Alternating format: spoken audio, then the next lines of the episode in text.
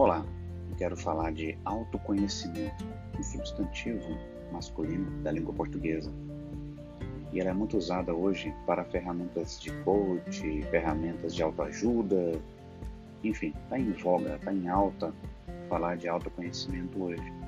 Eu estava pesquisando aqui é, o significado dessa palavra.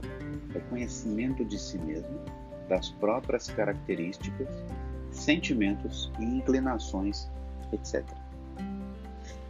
O, a falta desse autoconhecimento pode acarretar em diversos problemas da nossa vida, desde problemas conjugais, problemas com os nossos pais, se a pessoa é solteira, é, problemas com os nossos filhos, na criação de filhos, e problemas é, nas suas relações, né? relacionamento com amigos, interpessoais, é, relacionamentos no trabalho, pessoas às vezes ficam limitadas por não conhecer a si próprias.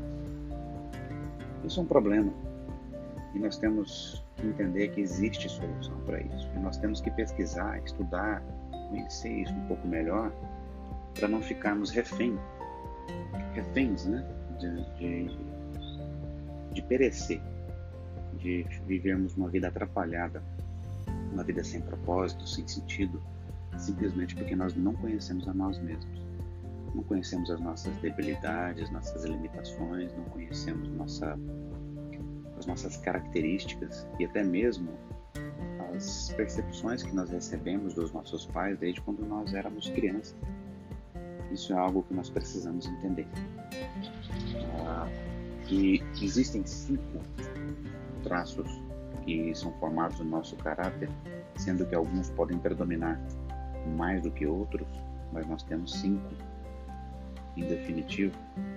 E eu quero trabalhar esse conceito com você nos próximos dias. Eu sou o Leonardo